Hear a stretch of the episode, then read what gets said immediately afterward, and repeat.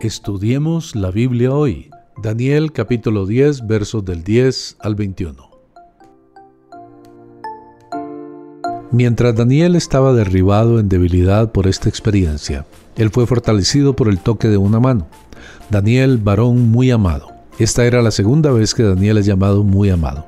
Él estaba siendo fortalecido con una revelación grande y significativa del futuro. Algunas personas siempre tienen miedo de que si el pueblo cristiano obtuviera una entera seguridad y recibieran una dulce sensación del amor divino, estos que serían orgullosos y que serían llevados por la vanidad. No conozco una bendición más grande que le puede suceder a cualquier hombre o mujer aquí que el tener la seguridad del Espíritu Santo que son muy amados por parte del Señor. Cuando fue el tiempo de Daniel de escuchar y entender, él necesitó ponerse en pie y prestar atención. Dios respondió a la oración de Daniel al mismo momento que él dio a conocer su petición. Daniel había estado en una gran y seria oración por tres semanas enteras. No debemos pasar por alto esto. Un ángel fue enviado debido a la oración de Daniel. Este es otro de los muchos recordatorios en el libro de Daniel de que la oración importa. No es solamente un ejercicio terapéutico para los que oran. Ya que este príncipe fue capaz de oponerse al mensajero angelical de Daniel, sabemos que este era más que un hombre. Este príncipe era algún tipo de ser angelical y sabemos que era un ser angelical malvado porque se oponía a la palabra de Dios que iba a Daniel y se opuso en contra del mensajero angelical.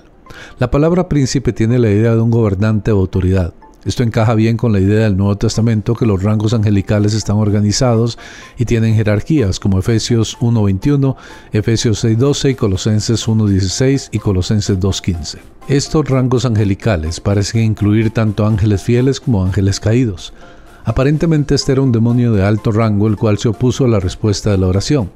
En tres ocasiones Jesús se refirió a Satanás como el príncipe de este mundo, Juan 12:31, 14:30 y 16:11 ya que el ángel fue enviado inmediatamente y el periodo de la oración de Daniel y abnegación fue por 21 días, las tres semanas totales de Daniel 10.02, vemos que la respuesta a la oración fue retardada por el príncipe del reino de Persia. La correlación entre el tiempo de Daniel de abnegación y de oración y la duración de la batalla entre los ángeles y el príncipe del reino de Persia estableció el vínculo entre la oración de Daniel y la victoria angelical. Ya que la victoria angelical llegó en el vigésimo primer día, podemos conjeturar que si Daniel hubiera parado de orar en el vigésimo día, la respuesta quizás no hubiera llegado. En otro pasaje, Miguel está asociado con la batalla entre ángeles buenos y malvados, como Apocalipsis 12 y Judas 9. Esta frase vino para ayudarme puede ser la razón más importante para pensar que la frase ayudarme no se refiere a Jesús, a pesar de la notable similitud entre el varón de Daniel 10 y la visión de Jesús en Apocalipsis 1. Aunque Jesús recibió ayuda angelical siendo un hombre encarnado, Marcos 1.13 y Lucas 22.43, es difícil en pensar que él necesitaba o recibiera ayuda angelical antes de su encarnación. Dios permitió este tipo de conflicto porque Él tenía un propósito al permitirlo. Él ciertamente pudo haber destrozado en un momento cualquier oposición demoníaca. El plan de Dios probablemente era para utilizar este tiempo de retardo para desarrollar a Daniel como un hombre de oración persistente.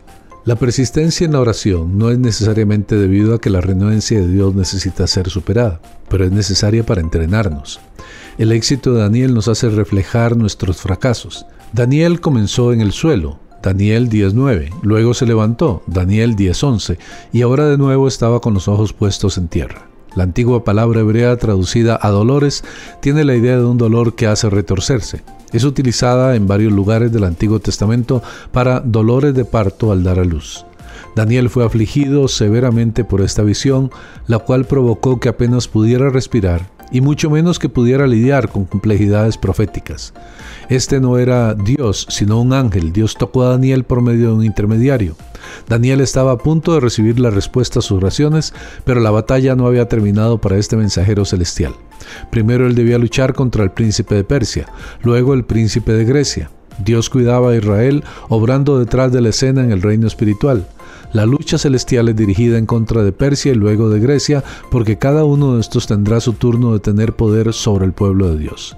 Miguel parecía ser un guardia angelical de Israel, luchando en contra de los representantes demoníacos de Persia o de cualquier otro que se oponía al pueblo de Dios. En la tierra Israel parecía humillado y débil, pero en los cielos Israel tenía al representante más poderoso de todos. Soy el pastor Carlos Umaña y espero que este tiempo sea de bendición para su vida.